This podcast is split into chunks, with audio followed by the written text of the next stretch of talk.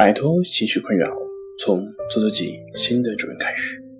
大家好，欢迎来到重塑心灵，我是主播心理咨询师杨辉。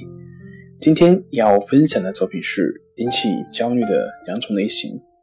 想了解我们更多更丰富的作品，可以关注我们的微信公众账号“重塑心灵心理康复中心”。大多数的焦虑属于两种主要的类型，一种相对比较简单，它患者主要担心是由敏感的神经所引发的不良感受。这种类型的患者，他的神经可能是因为某种症疾，比如一次令人精疲力尽的外科手术、严重的大出血、事故或者是难产而突然敏感起来的。当然，也有可能是因为生病、贫血或者是辛苦的节食而逐渐敏感起来。这样的人在家庭生活或者是工作中通常都是很快乐。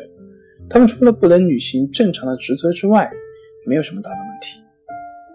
对于第二种，就是有一些令人极度不安的问题、冲突、悲伤、内疚或者是羞耻感所引发，长时间的极度内省造成的压力会逐渐的使神经变得敏感。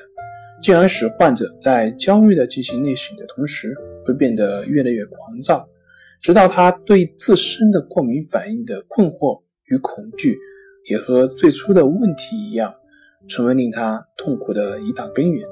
事实上，这种困惑和恐惧最后将会变成他最大的问题。